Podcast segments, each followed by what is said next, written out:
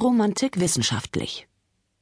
Romantik bezeichnet eine kulturgeschichtliche Epoche, die vom Ende des 18. Jahrhunderts bis weit in das 19. Jahrhundert hineindauerte und sich insbesondere auf den Gebieten der bildenden Kunst 1790 bis 1840, der Literatur 1795 bis 1848 und der Musik Kernphase 1820 bis 1850 äußerte.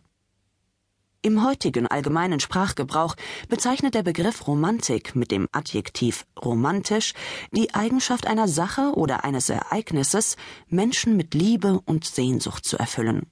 So etwa in den Wortverbindungen romantische Liebe, romantische Musik oder ein romantischer Brief. In der Philosophie wird Romantik als Rebellion gegen die Vergänglichkeit bezeichnet. Der Begriff kommt etymologisch ursprünglich von in lingua romana, in romanischer Sprache, also von Schriften, die in der Volkssprache der romanischen Länder verfasst waren. Diese bildeten einen Gegensatz zu den zuvor üblichen in lingua latina, also in Latein geschriebenen Texten. Aus Lingua Romana entstand dann der Ausdruck Roman, der aus dem Französischen stammt und für den Begriff romantisch prägend wurde.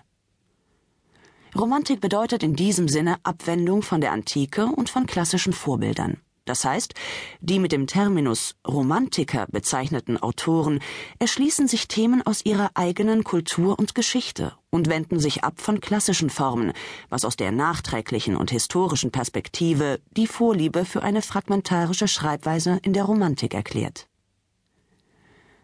Die Hinwendung zur eigenen Kultur bedeutete zugleich eine stärkere Hinwendung zur Sagen- und Mythenwelt des Mittelalters.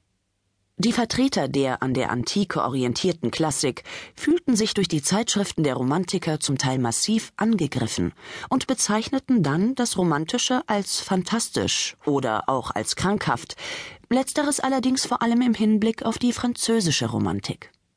Generell sind Klassik und Romantik als nachträgliche Zuordnungen zu verstehen.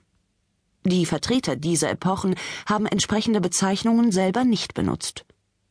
Treibende Kraft der deutschen Romantik ist eine ins Unendliche gerichtete Sehnsucht nach Heilung der Welt, nach der Zusammenführung von Gegensätzen zu einem harmonischen Ganzen.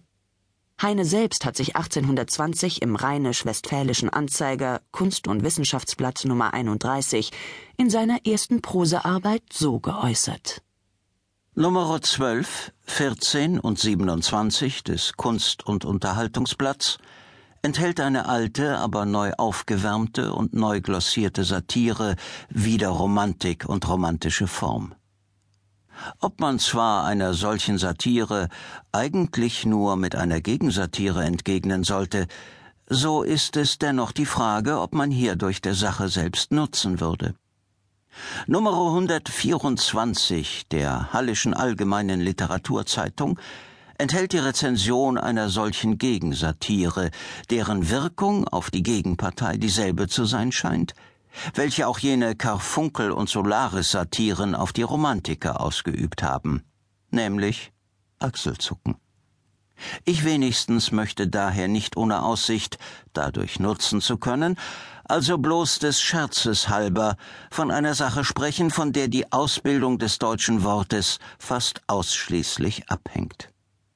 Denn wenn man auf den Rock schlägt, so trifft der Hieb auch den Mann, der im Rocke steckt, und wenn man über die poetische Form des deutschen Wortes spöttelt, so läuft auch manches mitunter, wodurch das deutsche Wort selbst verletzt wird. Und dieses Wort ist ja eben unser heiligstes Gut, ein Grenzstein Deutschlands, den kein schlauer Nachbar verrücken kann, ein Freiheitswecker, dem kein fremder Gewaltiger die Zunge lähmen kann, eine Oriflamme in dem Kampfe für das Vaterland, ein Vaterland selbst demjenigen, dem Torheit und Arglist ein Vaterland verweigern. Ich will daher mit wenigen Worten, ohne polemische Ausfälle und ganz unbefangen meine subjektiven Ansichten über Romantik und romantische Form hier mitteilen. Im Altertum, das heißt eigentlich bei Griechen und Römern, war die Sinnlichkeit vorherrschend. Die Menschen lebten in äußeren Anschauungen, und ihre Poesie hatte vorzugsweise das Äußere, das Objektive zum Zweck und zugleich zum Mittel der Verherrlichung.